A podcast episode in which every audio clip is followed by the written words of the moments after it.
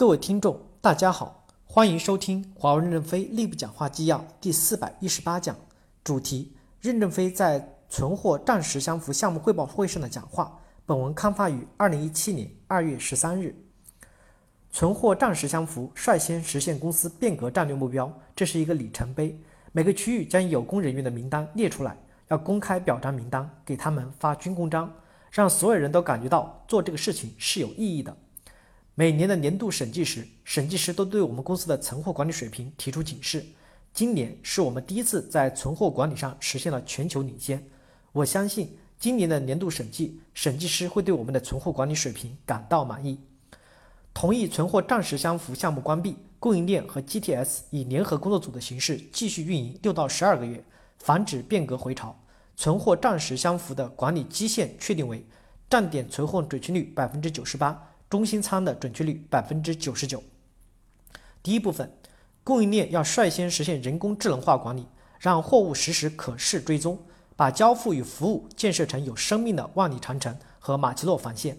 一，供应链要率先实现人工智能化管理，比如通过智慧的物流与数字化仓储，把货物物流等通过卫星系统连接，在货物上贴上通讯的芯片，通过货物与运输工具的关联，实时跟踪物流信息。这个项目可以交给企业 B 机来做，用自己卖的买自己用的，才能在客户面前具有可信度。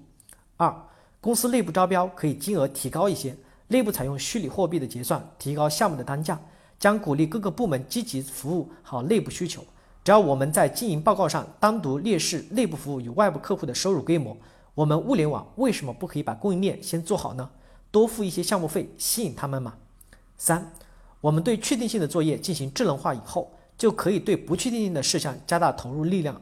人工智能应用所减少的作业人手，可去招聘科学家，这样供应改善、服务改善、交付改善，把交付与服务建设成有生命的万里长城和马奇诺防线。四，目前公司正在做全球能力资源总规划，供应链要将物流能力规划也放在全球能力资源建设的总规划中，并开展建设。第二部分。优化一线作战装备和工具，敢于武装到牙齿，最终目的是提高效率，这也是竞争力的体现。一，我们要改进一线作业的装备结构，敢于武装到牙齿，包括手机作业、电脑系统、作战服。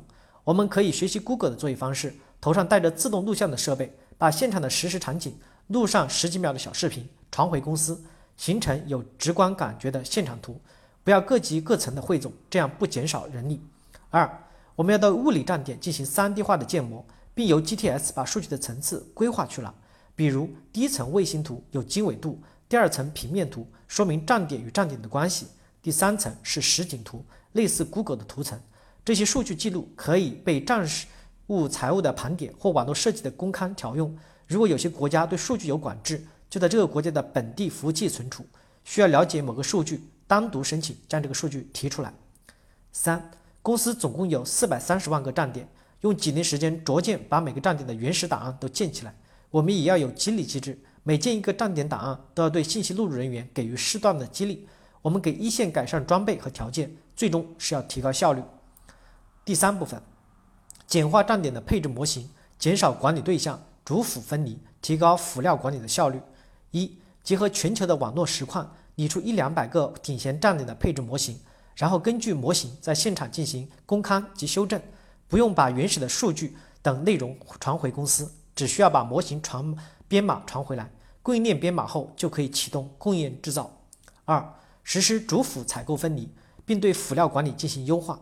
在 CIF 方案实施后，主设备由一线向公司采购，辅料由采购体系公布辅料的全球价格参考表，代表处可以自愿选择在公司采购还是当地自采。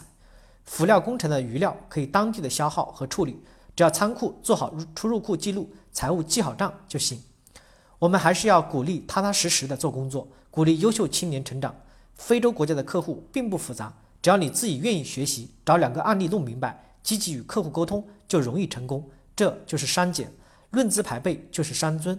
我们之所以要破格提拔四五千人，就是要激活组织血液，一批批优秀的零签将领就会产生。感谢大家的收听，敬请期待下一讲内容。